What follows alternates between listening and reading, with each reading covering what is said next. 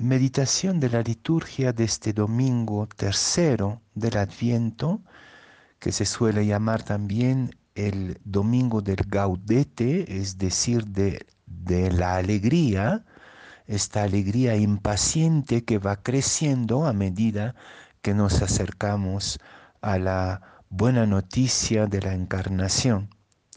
La primera lectura es del profeta Isaías, capítulo 61, versículos 1 y 2a y 10 y 11. La segunda lectura es de la primera carta a los tesalonicenses, capítulo 5, versículos 16 a 24.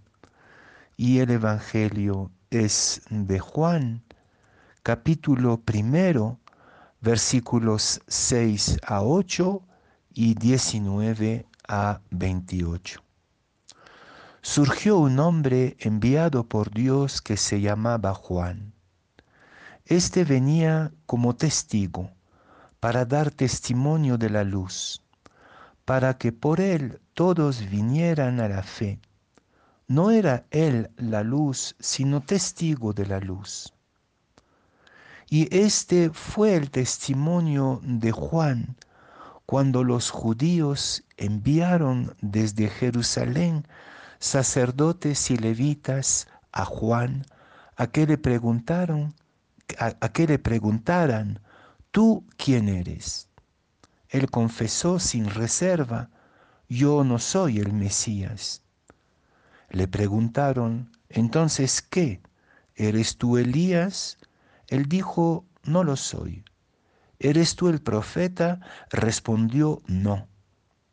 Y le dijeron, ¿quién eres para que podamos dar una respuesta a los que nos han enviado?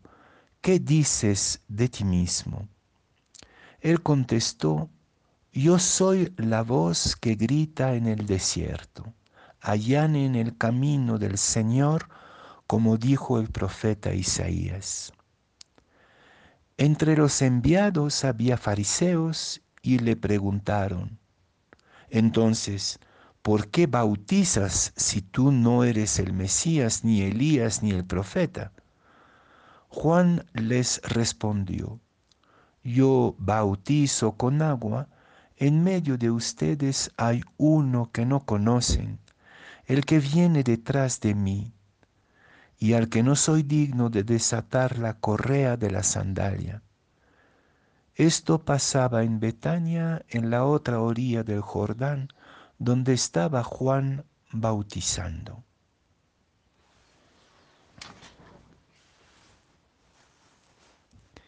Nosotros los monjes tenemos este privilegio raro de poder estar despierto en vela antes del amanecer.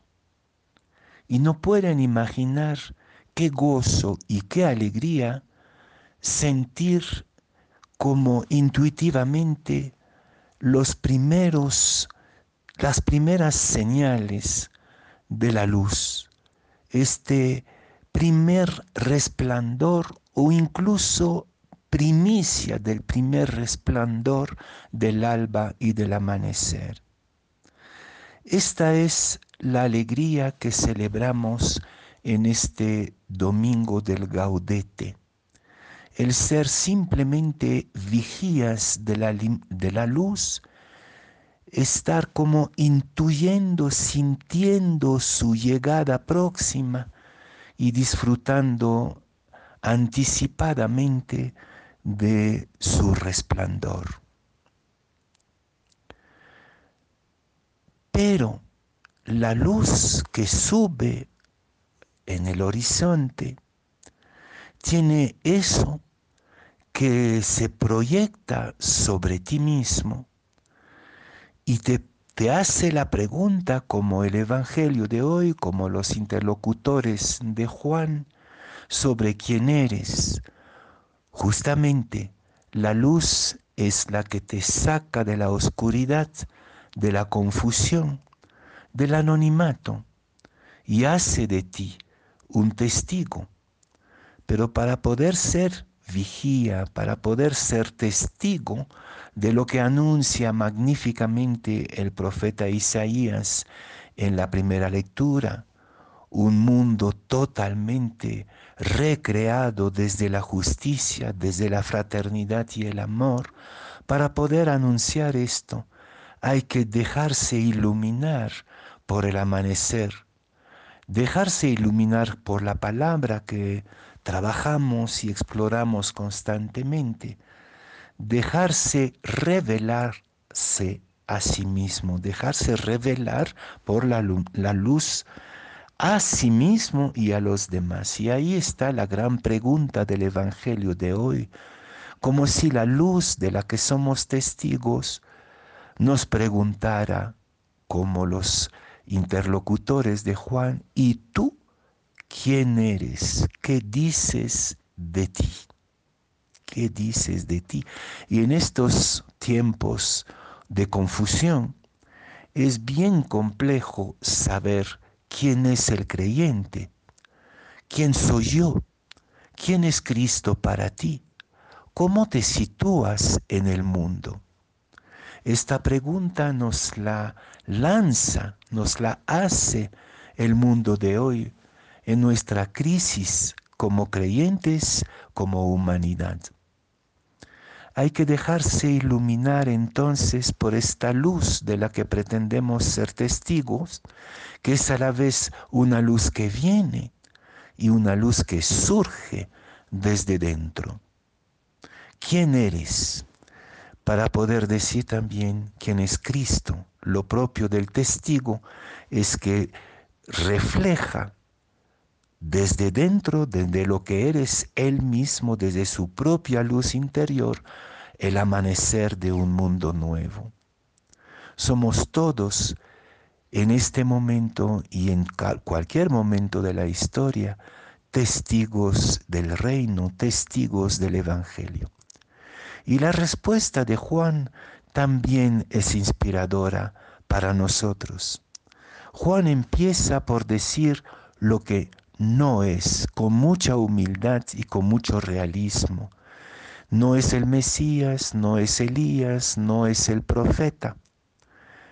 Es el momento también para nosotros creyentes y discípulos de Jesús de reconocer con Juan lo que no somos no somos la solución, no somos la respuesta, no somos la receta. No podemos interponernos entre Cristo y el mundo.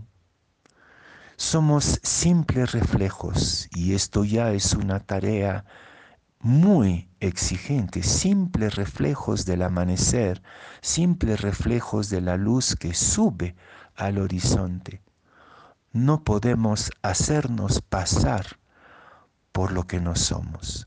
Esta humildad es la condición primera.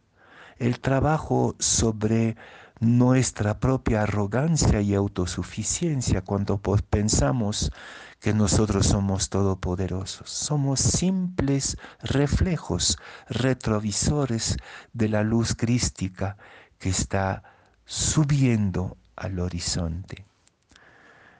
Pero después Juan va a dar su propia interpretación de lo que es simplemente testigo vos. Y qué valiente ser vos. Podría parecer una cosa secundaria. No, ser vos es ser profeta.